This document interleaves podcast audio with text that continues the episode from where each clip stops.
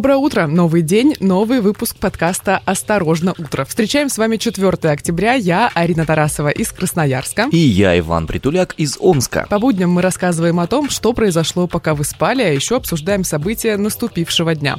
Наш выпуск делится на три части. В первой мы обсуждаем события, которые уже случились. Во второй части мы обсуждаем те события, которые сегодня станут новостями. А заканчивать эпизод стараемся чем-то хорошим. Наши полчаса эфира — это ваш завтрак, сборы на работу или дорога до офиса. Расскажем сегодня в выпуске.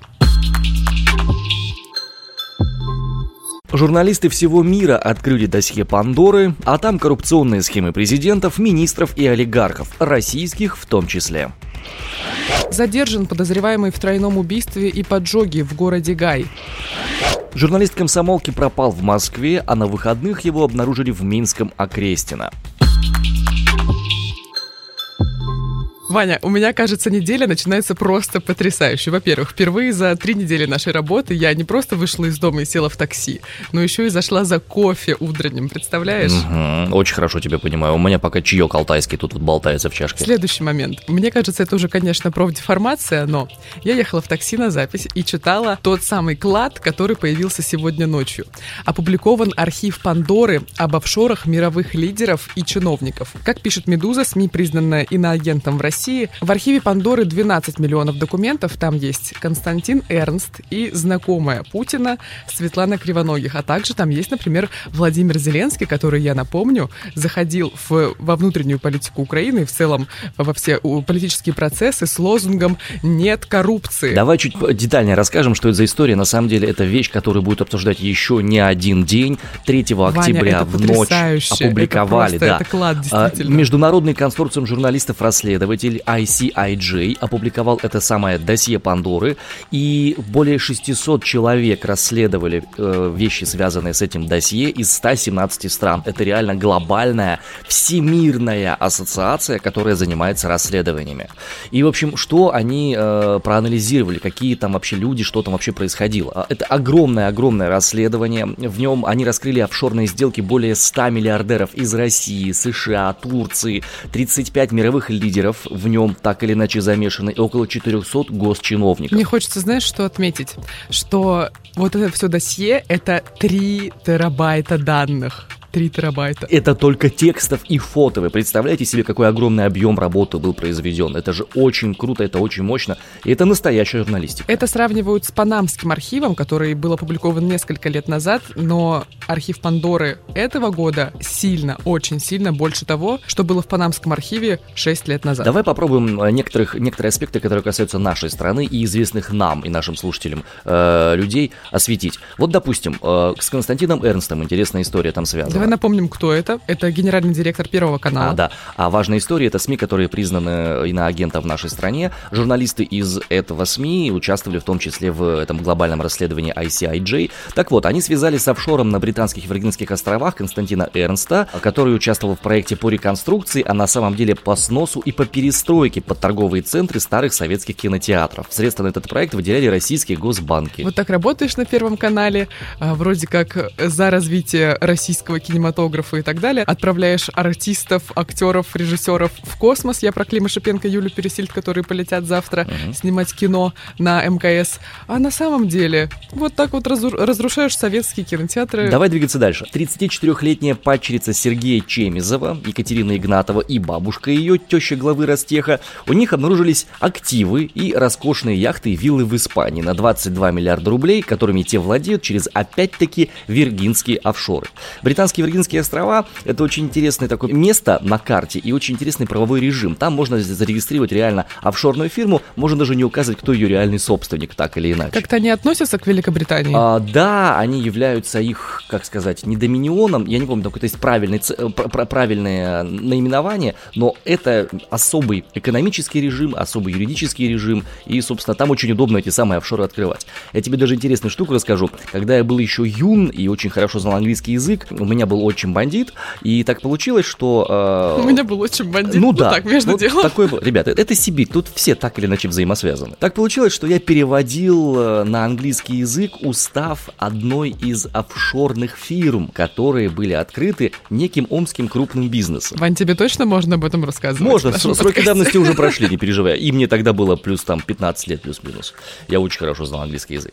Ну, короче, перечислять список фигурантов можно очень долго, очень много. Я думаю, еще пару ярких можно будет назвать. Арин, давай ты. Кто тебя больше всего зацепил, запомнился? Я расскажу. Смотри, мне больше всего, конечно, нравится кейс с премьер-министром Чехии Бабишем, потому что буквально через неделю в Чехии состоятся парламентские выборы 8 и 9 октября, и он сейчас, э, Бабиш, собственно, ведет предвыборную кампанию, а у него журналисты нашли купленное в 2009 году через офшор Шато во Франции стоимостью 22 миллиона долларов. Ну смотри, какой подарок сделали э, Бабишу СМИ, да? И еще один замечательный кейс — это, конечно же, Владимир Зеленский. У него и у его партнеров по продакшн-компании «Квартал 95» сеть офшорных компаний, зарегистрированных тоже на Британских Виргинских островах, на Кипре и в Белизе. Деньги из этих компаний вкладывались в элитную лондонскую недвижимость, а перед выборами 2019 года а, Зеленский передал свою долю в этих офшорах Сергею Шеферу, который сейчас занимает должность его первого помощника.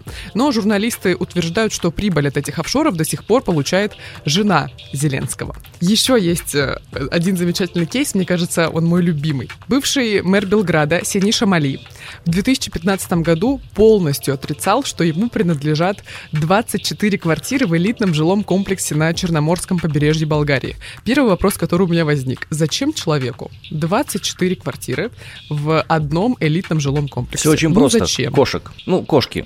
Каждой, каждой кошке по квартире. Это просто. Это как бы можно двигаться дальше сразу. Поняла. Э, вопрос снят. Ну или киски. Также. Ваня. Также бывший мэр Белграда э, обещал отдать журналистам ключи от этих квартир, если они докажут, что эти квартиры действительно находятся в собственности, ну, в его собственности. Так вот, теперь это известно доподлинно. Я надеюсь, что журналисты теперь действительно получат по квартирке. Ах, если бы все было так просто. Если бы так просто можно было журналисту заработать на квартиру. А, в общем, что еще интересного э, ждет нас? Э, данные будут опубликовываться дальше, безусловно. Э, новые данные в рамках досье Пандоры также пообещала опубликовать американская газета Washington Post. Так вот, издание отметило, что сегодня, 4 октября, опубликуют новые статьи, появятся данные о влиянии санкций США на российских олигархов. При этом личности этих олигархов пока не разглашаются. В Оренбургской области задержан 29-летний Александр Лазарев, которого подозревают в убийстве трех студенток медицинского колледжа в Гае. Смотрите, какая история была. Рано утром 30 сентября потушили пожар в квартире многоквартирного жилого дома на улице Молодежной в городе Гая. Там обнаружили тела двух девушек с признаками насильственной смерти, у них были ножевые ранения в области грудной клетки. На дворе дома нашли еще одну погибшую студентку с аналогичными ранениями. Погибшим было 17, 18, 19 лет. Приехали на место сотрудники полиции, начали расследование, поступило сообщение о поджоге до этого момента. Изначально было несколько подозреваемых, в частности, подозревали парня одного из студенток и его брата.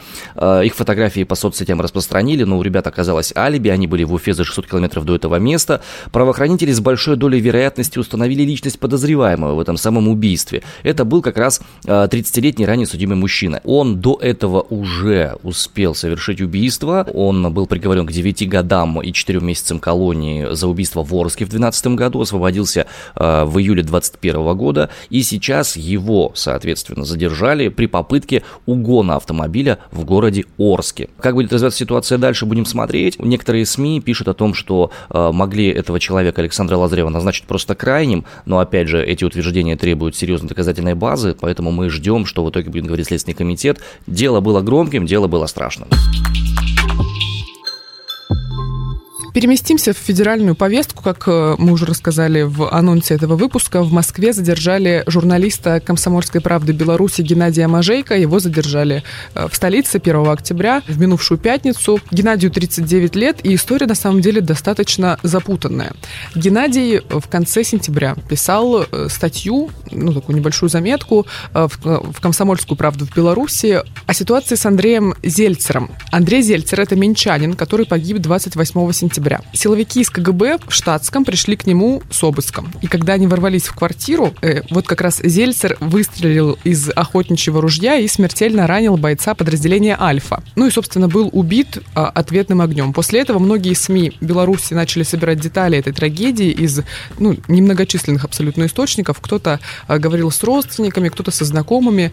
И вот как раз «Комсомольская правда» в Беларуси опубликовала новость, а, ну, небольшую статью под таким заголовком. Одноклассница парня, застрелившего сотрудника КГБ, далее цитата, «Андрей всегда мог за себя постоять». Текст вышел под таким заголовком, и его подготовил как раз Геннадий Мажейко. Текст провисел довольно недолго. Буквально через несколько минут заголовок сменили на более нейтральный, через три минуты, кстати. А к утру следующего дня сайт «Комсомольской правды» в Беларуси вовсе перестал открываться. Читатели видели на экране надпись о том, что портал заблокирован по решению Министерства информации Беларуси из-за публикации, в которой содержатся сведения, способствующие формированию источников угроз национальной безопасности, заключающихся в искусственном нагнетении напряженности и противостоянии в обществе между обществом и государством. Понятно.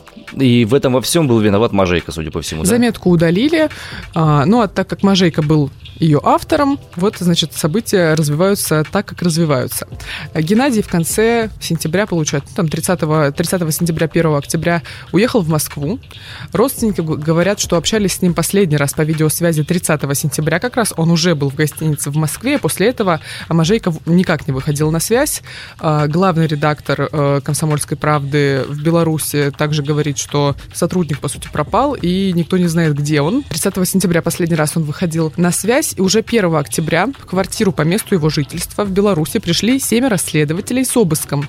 И оперативные действия состоялись в рамках уголовных дел о разжигании социальной вражды и оскорблении представителей власти. Ну, именно по этим статьям, по которым в последние два дня были, было задержано около 80 человек в Беларуси, которые оставляли в соцсетях комментарии о застреленном Зельцере. В ночь с 1 на 2 октября матери Мажейка позвонили и сказали, что ее сын задержан и находится в изоляторе на Агрестина в Минске. Секундочку, то есть задержали его в Москве и выслали в Минск? Ну, судя по всему. Не прописано, знаешь, это жир, жирным шрифтом. Вот по тем обстоятельствам, которые сейчас есть у журналистов, и о том, как все э, э, сейчас описывается в очень во многих СМИ, вот в частности в «Новой газете», в «Ленте.ру», у «Медузы» в том числе, у СМИ, который, который считается иноагентом. Все выглядит и происходит так, будто Геннадия задержали в Москве, куда он приехал в конце сентября, а вот уже с 1 на 2 октября в ночь мать Мажейка узнала, что он на Окрестина в Минске в изоляторе, который считается таким очень страшным местом, там пытали и избивали очень большое количество людей. Другой информации родным не предоставляли в пресс-службе МВД пока официально никак не комментируют факт задержания журналиста. Вот, а официальный представитель Следственного комитета Беларуси заявил, что вовсе не владеет информацией. Понятно. А что-то наши, э, МИД наш говорит какой-нибудь по этому поводу, какие-нибудь вещи? Потому что, по идее, э, если даже у нас есть какие-то э, основания для экстрадиции заключенных там и подозреваемых, то это должно происходить в особом порядке, а не просто приехали с соседнего государства люди, захватили человека и увезли обратно. Смотри, что интересно. Блокировку сайта «Комсомольской правды» в Беларуси прокомментировал Песков, который вообще как бы не отличается э, многословностью, особенно по части э, в вопросах э, действий Лукашенко. Он сказал, что ограничение работы сайта комсомолки в Беларуси нарушает свободу средств массовой информации. Это сказал Дмитрий Песков. Также прокомментировал ситуацию первый директор ФСБ России. Он отреагировал на задержание Геннадия Мажейка. Он сказал, что ждет реакции от чиновников повыше. В Госдуме также прокомментировали ситуацию. Сказали, что отношение в Беларуси к СМИ и журналистам, лицам свободных профессий, оставляет желать намного лучшего. События прошлого года до сих пор отзываются. Что касается в целом конфликтности между властями и представителями масс-медиа, многие из них, имеют в виду журналистов, реально примкнули к оппозиции стали ее неотъемлемой частью. Все это предопределяет ту конфронтационную враждебность взаимоотношений, и это ненормально. Об этом сказали в Госдуме. А у меня возник следующий вопрос. Это же как-то противоправно, что ли, что его задерживают в Москве, вообще в абсолютно другой стране, где действуют законы как-то отличающиеся от Беларуси? Ну, так, на минуточку.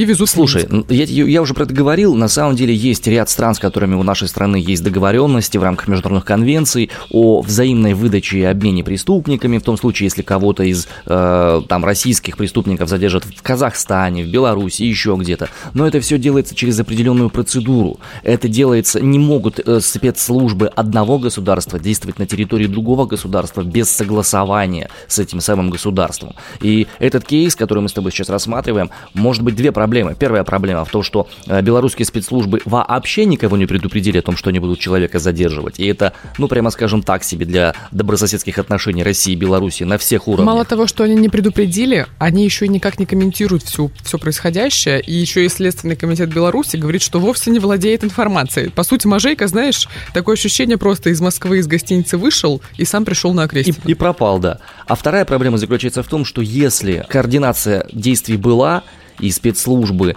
одной страны помогли спецслужбам другой страны без, э, скажем, э, без оповещения об этом официальном, да, без огласки, то это означает, что теперь, получается, и все те, кто комментирует белорусские какие-то вещи здесь, тоже перестают быть в безопасности.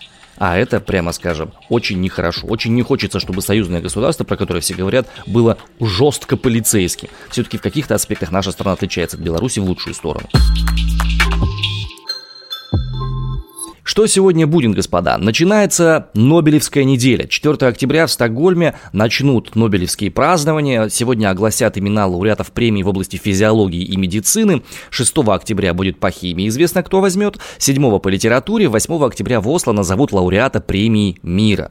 Эксперты считают, что у исследователей технологий МРНК в этом году есть все шансы взять Нобелевскую премию. Американские биохимики Каталин Карико и Дрю Вайсман. Возможные претенденты это австралийцы Жак Миллер и американец Макс Купер, которые объяснили, как формируются лимфоциты Т и Б клетки иммунной системы. Это нужно знать, потому что их исследования помогают в изучении иммунодефицита и аллергии. Нам с тобой это очень важно, очень понятно. У меня аллергия на кошек, у тебя, по-моему, тоже, да? У меня на кошек и на рыбе сухой корм вот этот, который... Кроме того, там есть еще э, имена американских биохимиков Памелы Бьоркман и Джека Стромингера. Они исследуют структуру и функции белков главного комплекса гистосовместимости человека. Э, если они хорошо это сделали, то если они сделали сделали это круто, то это продвинет вперед э, вакцинацию, разработку лекарств дополнительных и так далее и тому подобное. Но то, что нас больше всего интересует, конечно, кому достанется премия мира и кому достанется премия литературы, потому что там у русских есть определенные шансы. Да, и почему нас волнует именно премия мира, потому что на нее номинирован и Владимир Путин,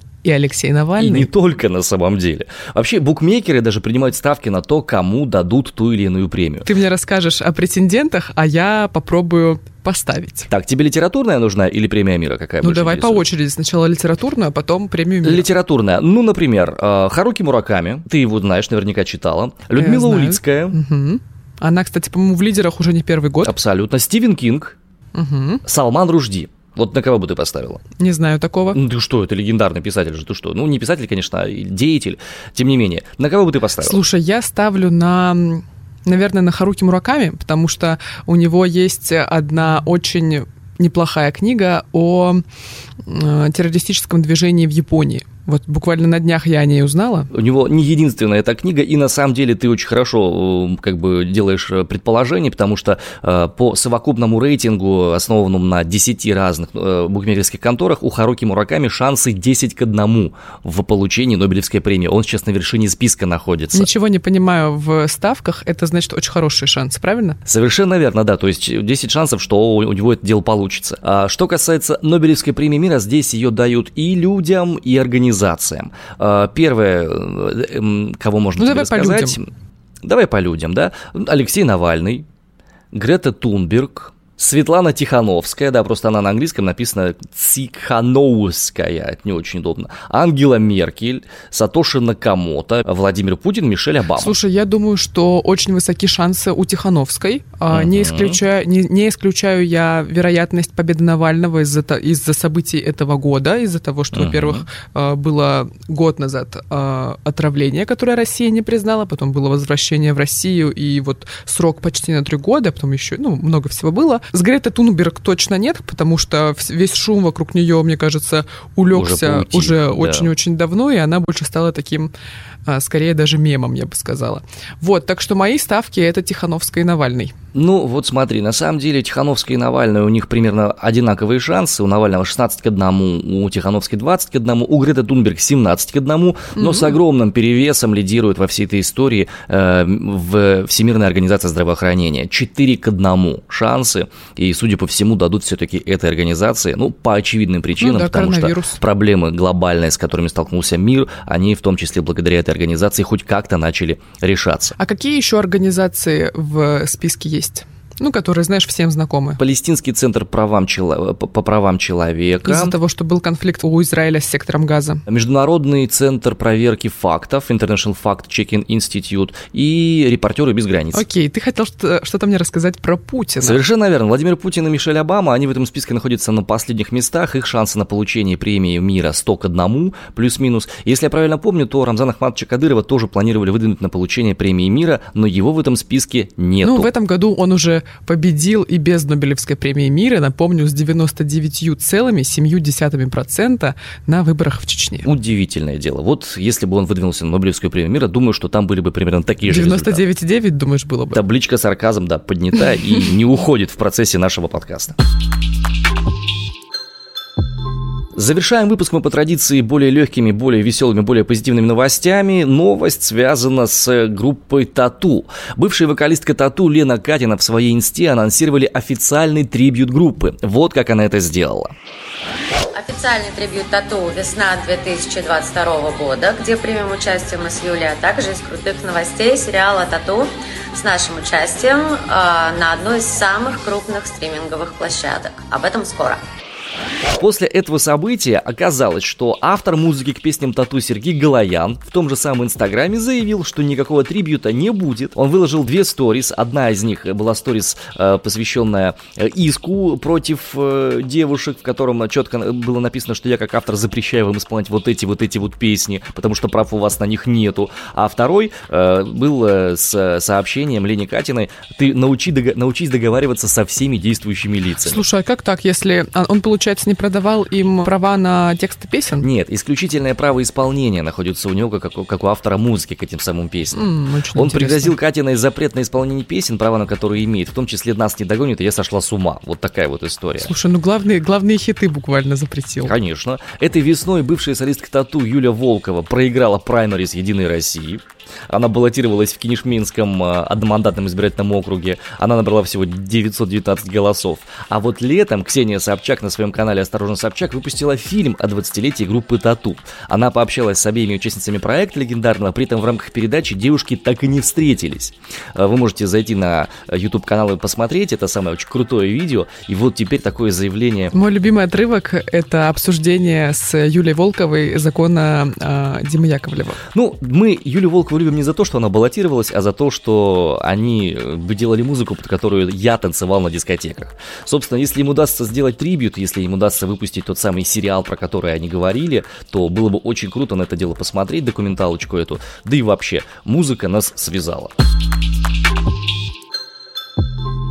Открываем нашу постоянную рубрику занимательной географии и метеорологии, и этим, собственно, завершаем сегодняшний выпуск, выпуск понедельника. Вот, например, в Яру сегодня плюс 7, и тускло светит солнце через пелену облаков. Ваня, как поэтично. В республике Коми есть село Иб. Так вот, там жара до плюс 15 и красиво. Ну а в Якутии в поселке Итак-Куёль и так нормально, ясно, солнечно и плюс 8. На этом мы завершаем наш понедельничный выпуск подкаста «Осторожно, утро». Сегодня вы узнали о тех важных событиях, которые произошли за выходные, и о тех событиях, которые сегодня станут новостями. С вами были Иван Притуляк из Омска. Арина Тарасова из Красноярска. Слушайте нас на всех аудиоплощадках страны, ставьте нам 5 звезд на Apple подкастах, оставляйте свои комментарии и до встречи завтра в это же время, в какое бы время вы нас не слушали. Каждый будний день. Всем пока. Пока.